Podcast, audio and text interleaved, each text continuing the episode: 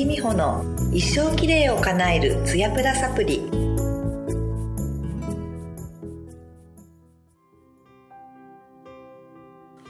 皆さんこんにちは石井美穂の一生きれいを叶えるツヤプラサプリの時間です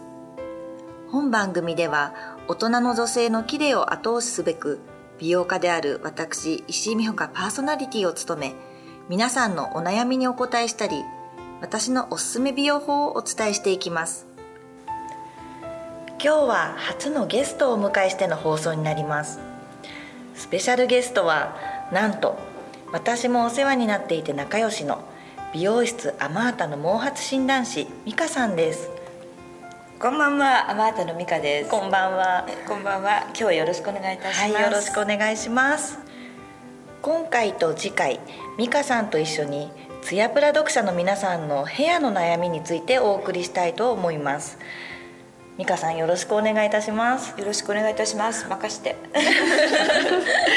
今回はツヤプラ世代の髪悩みとしてダントツのズバリ白髪についてです。はい、はい美香さん白髪って、まあ、生えてきてしまった場合にその生える速度を遅らせたりとかあと今生えてる白髪の量を減らしたりすることってできるんですか、うん、あの答えはね率直に言うとイエス。あ、うん、イエスイエス、うんうん、で皆さん白髪って一回生えたらもう一生白髪だと思っちゃうでしょ？そう思ってました、うん、だけど実はその色素細胞に対してのアプローチをしていければその例えばね白髪になっていっても黒髪になったり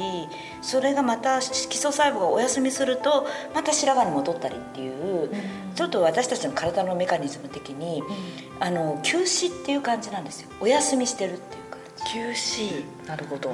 なので例えば、うん、アプローチをするとそこが例えば血液の流れを良くするとかしていくと細胞が活性化するじゃないですか。お肌も。毛髪頭皮もね、うん、そうするとそこに白髪に対してのアプローチももちろんあのシグナルがいくわけだからあの今までが白かったのがちょっとメラニンが変化メラニン色素があのちゃんと黒くなってきてあの白髪から黒髪になるっていう。じがある。じゃあ白髪が生えてる場所が一回抜けたとして、うん。うん、そこからまた生えてくる時に黒い毛が生えてくる可能性も全然あるってことですか、うん、で生えてくる可能性と途中で生えるって可能性もある。だからなんかシマウマの感じ、うんうん、黒あれ？白、うん、そしてまた黒、うん、見たことあります。ありますよね、うんうん、私もあるんですよ実際自分の髪の毛で、うんうん、だからそういうことを考えると必ずしも白髪になったら一生白髪っていうことじゃない。なるほど。そしたらそれのための何か気をつけるべきケアとか、うん、なんか方法ってあるんですか、うん、まずですね頭皮に対して何かしらのアプローチはした方がいいと思うのね、うん、でなんか例えばシャンプーだけとか、うんうん、でブローに入ってオイルをつけるという方が普通多いんですよ、でその中であのツヤプラ世代の方にすごくおすすめなのはあの頭皮に対して柔らかくしていくってこと、うんうん。うん、じゃあ美穂ちゃんもこう美容液つけるじゃないですかお肌とか、うんうん、それと同じで美容液の気持ちで育毛剤とかをね選定して育毛剤に入ってる成分を活用させて次なる新しい毛をあの白髪から黒くしていくっていうふうなアプローチをしていくっていうのね。そっか。育毛用のあの頭皮用の美容液とかって、まあ、髪を増やしたいとか太くしたいっていうためだけじゃなくってそれを使ったマッサージによって白髪自体を改善できたりもできるってことなんですね、正直言ってそうですね。なるほど。皆さん勘違いしてるのは目にこう見えるところが毛髪だと思ったら大きな間違いで、うんうん。頭皮の中に毛髪っていうのはあの生えてる成長してるわけじゃない？そこは神経が通ってますよね。だからそこに対して皮膚に対してのその浸透性のいい育毛剤をつけていくことで毛髪ヘアサイクルがあってそのこれから頑張るっていう新生毛たちに活力をくれるんですよ、うんうん、そうすると生えてくるものっていうのは大体女性で4年から6年で寿命なの。だから一本一本が独立した毛周期ということね、うんうん、それが一本抜けたら次必ず新生毛が生えてきますからそれの新生毛に対してアプローチするというのがあの考え方です。そもそも白髪って基本的に老化と思ってるでしょ思ってます。ね、年を重ねたら白髪になるんだっていう感じで大体大抵思ってらっしゃると思うんだけど、うん、実際それは合ってるんですよ、うん、うん、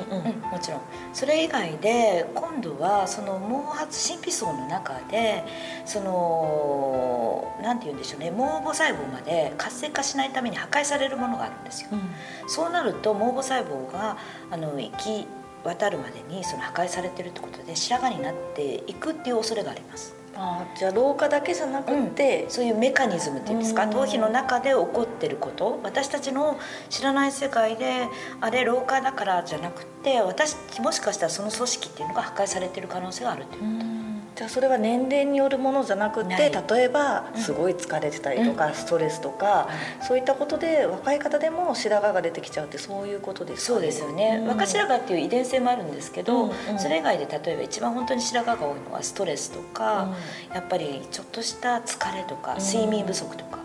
そういったものが重なっていくと体って疲弊するじゃないですか、だから当たり前ですけど細胞も疲弊するだから頭皮の中の細胞のメカニズムとして正常値にこうあのしっかりとね働いてくれてないっていう考えでいいのかなと思います。なるほど、美香さんもう一つ聞きたいんですけれども、はい。白髪が実際にある方たちって、うん、もちろんヘアサロンで染められればいいんですけれども、うん、実際にはお家で染めてる方が多いんだと思うんですね。でその場合のあのコツだったりとか、うん、なんかポイントを教えていただけますか？そうですね。まず高頻度で染める方っていらっしゃると思うんですね、うん、例えばどのくらいのペース？どうでしょうね。出てきたら気になるっていうんで、うん、2週間ぐらいに、うん、そういう方もいらっしゃいますよね、ね、でそういう方に、まあ、あのちょっとしたご注意なんですけれども基本的に美容室ヘアサロンで施術するように根元の薬と毛先の薬を分けるってことは一般ではできないんですよね。あヘアサロンだと分けてるんですか？分けてるんですよあれ実は。あのー、同じものを全部まんべんなく塗ってるわけじゃないんですね。うん。うん、なぜかっていうと、うん、その新生毛の部分っていうのがあるでしょ、うん、例えば黒く見えるとか、うん、でこっちはブリーチとかしてるじゃないですか、うん、ブリーチっていうか綺麗なカラーが入ってるじゃないですか。そうするとそこに入れるものとここに染め上げるものは違うんですよ。こっちは抜かなきゃいけない、ブリーチ量が大きいとか。ね。で一般のあの売ってる販売してるものに関してはまあほとんどが A 剤 B 剤か1剤2剤を混合させてそこで反応せ反応させて染めていくんですね。その時に例えばよく毛先傷むんじゃないです。傷んできたっていうのは基本的に毛先の保護をしてない方が多いんですよ、うん、毛先の保護。保護。保護。保護、うん、それが実は必要でトリートメントクリームとかを塗ってであの根元をしっかり染めていくってことをしていくとその頻度を上げても。なるほど、うん、それやれやれてる方っていないんじゃないかな、うん、だから家庭でやるにはあのそうやって染め分け法ができないから毛先をこうちょっと守ってあのやっていくっていうのが一番いい。うん。なるほど。そして、もう一つね塗布量をケチっちゃいけない。あうん、だからもう混ぜたら捨てるつもりもう余ったら捨てる、うん、余ったら捨てるんだけど足りなかったらすごく影響は影響があるっていうか悪いんですよ、うん、逆に足りなくてあどうしようって言ってこうやってなじませてでそうしてるうちにムラムラになると。うん、なので塗布量はケチらずにしっかりと根元からあの染めていく、その染め方の順番が根元なんですよ根元から塗っていく、そう、うん、で根元に順番にしてね順番に塗っていくと毛先の方があのダメージさっき言ってたダメージもそうなんですけどあの伸ばすような感じで上手に塗れると。で毛先から塗っちゃう方がまれにいるんですよ。あれって、うん、目立つとこ？カラーだから。そうすると根元が全然塗りきれなくて結局根元が黒いまんまだったり白髪のまんまがムラムラになってたりっていうのはあります石井美穂の一生きれいを叶えるツヤプラサプリでした。次回もエイジング世代の髪悩みに美香さんとお送りしていきますのでぜひ聞いてください、はい、